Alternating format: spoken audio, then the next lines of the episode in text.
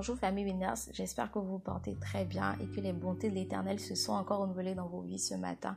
Je bénis le Seigneur pour tout ce qu'il fait au travers de ce mouvement qui est une plateforme de transformation par la jeunesse et pour la jeunesse. Et le point 3 de notre vision tiré de Luc 4 verset 18 dit que nous sommes des exemples pour les jeunes qui ont perdu espoir et qui ne croient plus en l'avenir. Amen. Et je déclare ce matin que tu deviens un exemple pour un jeune de ce monde au nom puissant de Jésus. Amen. Alors, comme remarqué depuis le début de la semaine, nous parlons de la repentance. Et pour rappel, le lundi, nous avons principalement vu qu'il n'existe pas de petits péchés ou de péchés mignons tout péché est péché et tous les péchés se valent devant Dieu. Hier mardi, nous avons appris à reconnaître notre vie de péché, à implorer sincèrement le pardon de Dieu, à accepter ce pardon et à nous pardonner nous-mêmes. Si tu n'as pas encore écouté ces audios d'exhortation, vraiment hâte-toi parce que tu rates quelque chose. Alors ce matin, je voudrais partager avec nous deux implications importantes d'une réelle repentance. Deux implications importantes d'une réelle repentance. La première implication, je l'ai nommée changement intérieur. Le changement intérieur. Et je l'ai tiré de du passage de Matthieu chapitre 3 verset 2.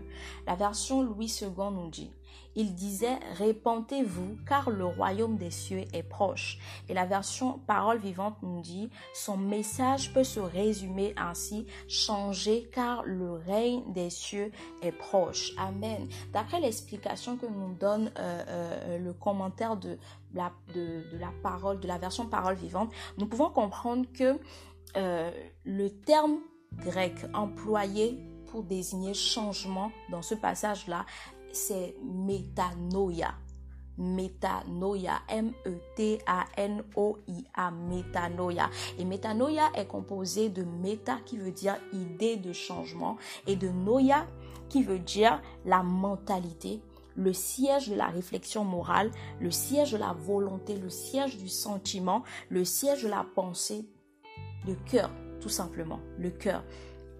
Donc, euh, métanoïa veut tout simplement signifier une transformation radicale de notre attitude intérieure, un changement radical de notre attitude intérieure, de notre esprit, de notre mentalité intérieure, de notre cœur tout simplement. Donc c'est à cela que le Seigneur nous appelle quand il dit nous appeler à la repentance. C'est à cela que le Seigneur nous appelle. Néanmoins, néanmoins, la repentance ne se limite pas exclusivement à un changement intérieur. Et c'est ce qui nous fait déboucher sur le, la deuxième implication. La deuxième implication que j'ai nommée les fruits dignes de la repentance. Les fruits dignes de la repentance. Oui, c'est bien de prendre des résolutions, c'est bien de renoncer à des choses, c'est bien de changer intérieurement de mentalité, de changer intérieurement d'attitude, mais nous devons également faire transparaître cela par ce qu'on appelle les fruits dignes de la repentance. Nous devons manifester ce changement intérieur-là à l'extérieur par ce qu'on appelle les fruits dignes de la repentance. Et nous pouvons lire cela dans le passage de Matthieu, toujours au chapitre 3, le verset 8, qui nous dit, dans la version Louis II, Produisez donc du fruit digne de la repentance. Produisez donc du fruit digne de la repentance. Et la version parole vivante nous dit, prouvez donc par vos actes que votre changement est réel. Prouvez donc par vos actes que votre changement est réel. Donc il ne s'agit pas de se limiter à un changement d'attitude intérieure, à un changement de mentalité, à un changement de cœur, mais il faut pouvoir manifester ce changement-là.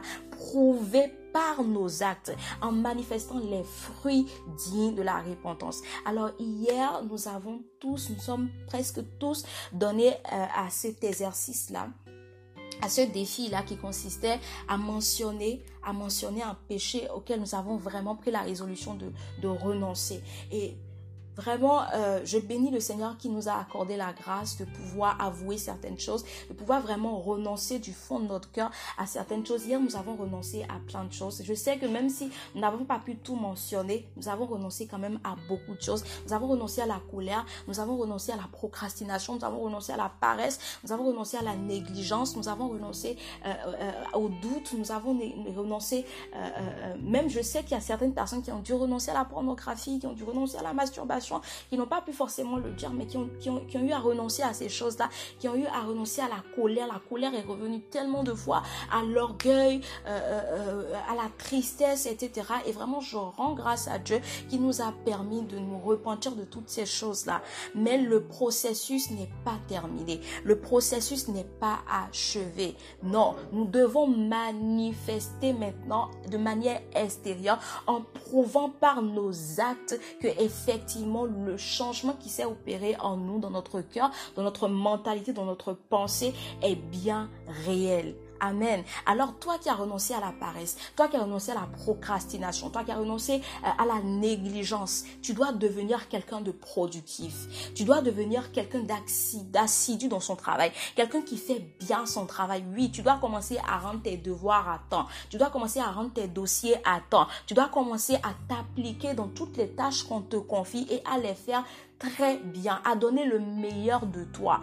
Toi qui as renoncé euh, euh, à la pornographie, toi qui as renoncé à la masturbation, tu dois te débarrasser de toutes les choses qui peuvent de manière directe ou indirecte te faire retomber encore dans ces vices-là. Tu dois radicalement prendre la décision de ne plus te mettre dans des situations compromettantes qui peuvent t'entraîner encore, euh, te, ramener encore à ces choses-là. Toi qui as pris la résolution hier, qui a renoncé à la colère, qui a renoncé au mécontentement, qui a renoncé à, à la jalousie, qui a renoncé à l'orgueil. On doit remarquer ce changement de manière externe. On doit se rendre compte que vraiment cette personne-là, elle est devenue une personne tellement gentille, tellement douce, tellement aimable, tellement attentionnée, une personne qui a l'écoute des autres, une personne qui prend la peine de comprendre les autres, de ressentir ce que les autres ressentent, une personne patiente, une personne humble, une personne tolérante, une personne qui apprécie les, autres, qui accepte les défauts des autres, qui est compatissante, qui est vraiment adorable. On doit pouvoir remarquer tous ces critères-là, tous ces, tous ces, tous ces, tous ces caractères-là en toi pour pouvoir vraiment attester que effectivement cette personne a changé de, a changé de vie. Cette personne a changé de façon de faire. Cette personne a changé de manière intérieure. Amen. Alors, nous devons comprendre que certes, la repentance passe d'abord par un changement d'attitude intérieure, un changement de mentalité, un changement de pensée, euh, euh, de cœur, mais ça doit se refléter également à l'extérieur par un changement d'acte, par un changement de comportement, par un changement d'habitude, par un changement de caractère.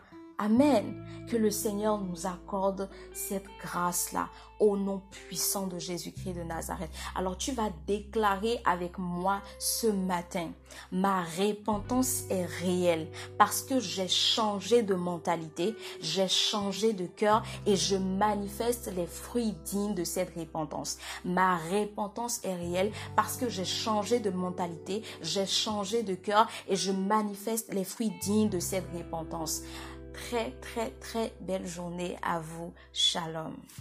Que le Seigneur vous bénisse.